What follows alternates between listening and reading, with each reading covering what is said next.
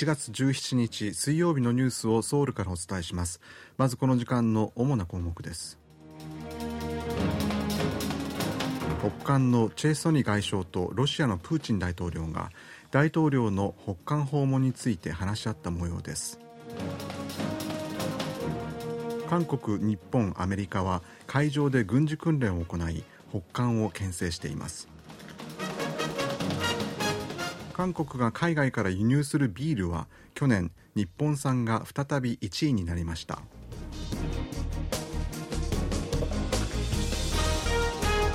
今日はこうしたニュースを中心にお伝えします。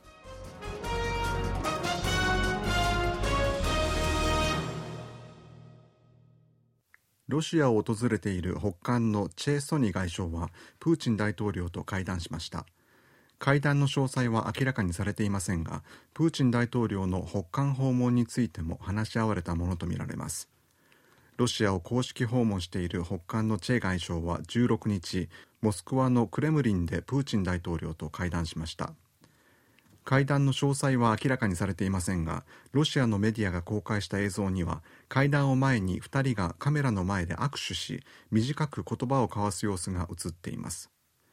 チェ外相は大統領との会談に先立ってラブロフ外相と会談を行いその冒頭で金正恩国務委員長が去年9月の首脳会談の際にプーチン大統領に都合のいい時期に訪朝するよう要請したことに触れています。ロシアの大統領府によりますと外相会談の内容は大統領に報告されたということでチェ外相とプーチン大統領との会談でも大統領の訪朝の日程について議論されたものとみられます。プーチン大統領が北韓を訪問すれば2000年の7月以来およそ24年ぶりとなります。外相会談ではまた北韓とロシアの間での武器取引が取り上げられた可能性も指摘されています。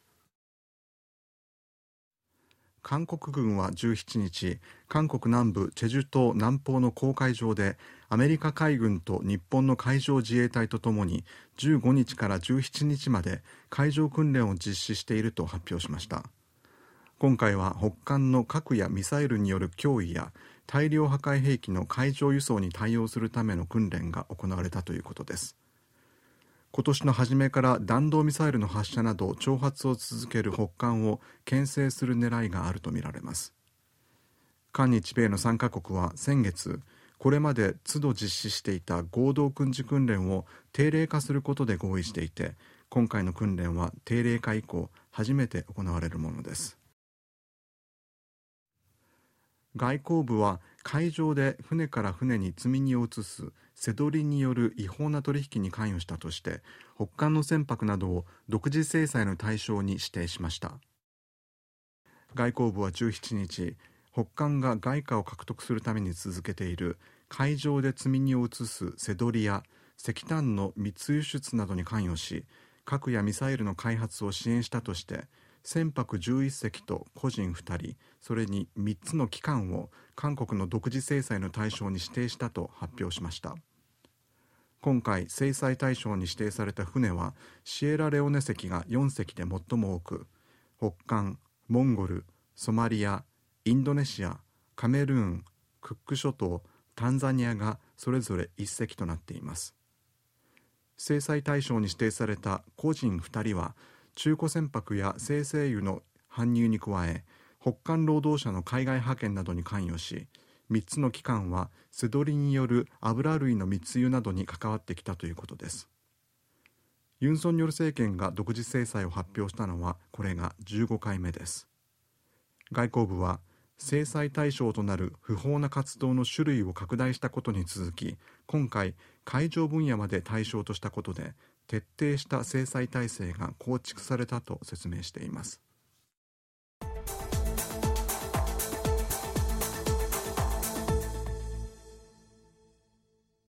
北韓で先月下旬旅客列車が転覆し数百人が死亡したとアメリカのメディアが報じました。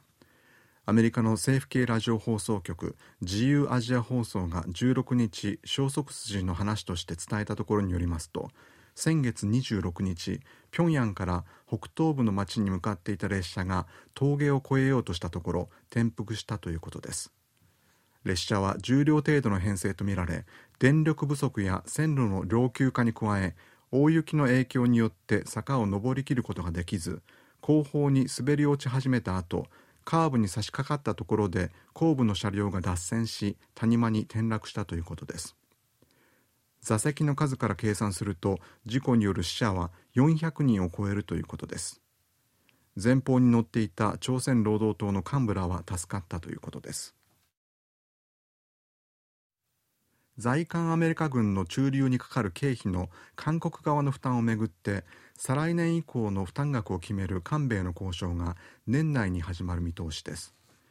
在韓アメリカ軍の駐留経費の韓国側の負担いわゆる思いやり予算は韓国政府がアメリカ軍基地の運用に関わる経費の一部を負担しているもので負担額を決めるために5年ごとに結んでいる特別協定が来年の末に期限を迎えます。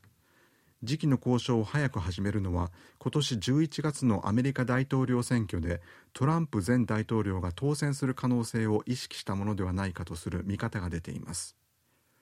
トランプ前大統領は1期目で韓国側の負担を大幅に増やすことを要求し韓国と対立しました。韓国の半導体関連技術の海外への流出が深刻な問題となる中技術を流出させた人に対する処罰が強化される見通しです。韓国の情報機関国家情報院によりますと半導体関連技術の海外流出の摘発件数は2018年から毎年増え続け去年は13件で過去最高となりました。さらに技術の流出から摘発までに何年もかかるケースが多くすでにライバル企業が流出した技術をもとに開発を進めてしまっていることから業界では懸念の声が高まっています。また技術を流出させた罪に問われても流出によって得られる利益の方がはるかに大きいとされていて処罰の軽さも流出が相次ぐ原因とされています。量刑の基準を定める大法院の量刑委員会は18日に技術流出の厳罰化について審議し3月にも量刑基準を改定する方針です。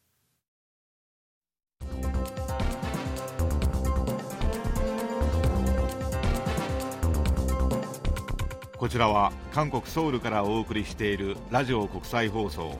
KBS ワールドラジオです。ただいまニュースをお送りしています。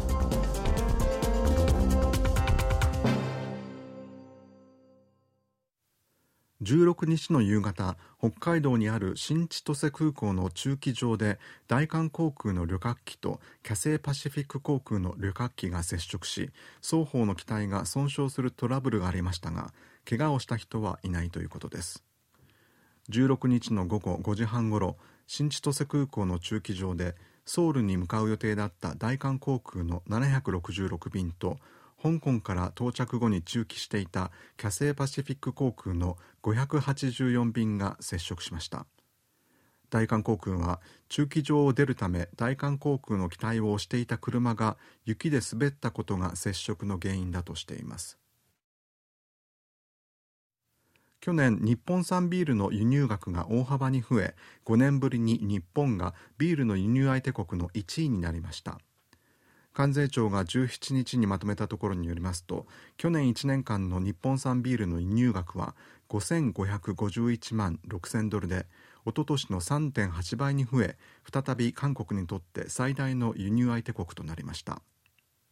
日本からのビールの輸入額は2018年まで1位でした。しかし2019年7月に日本が韓国に対する輸出管理措置を強化し韓国で日本製品の不買運動が広まったことで日本からのビールの輸入は2019年に2位に後退し2020年には9位に転落しました。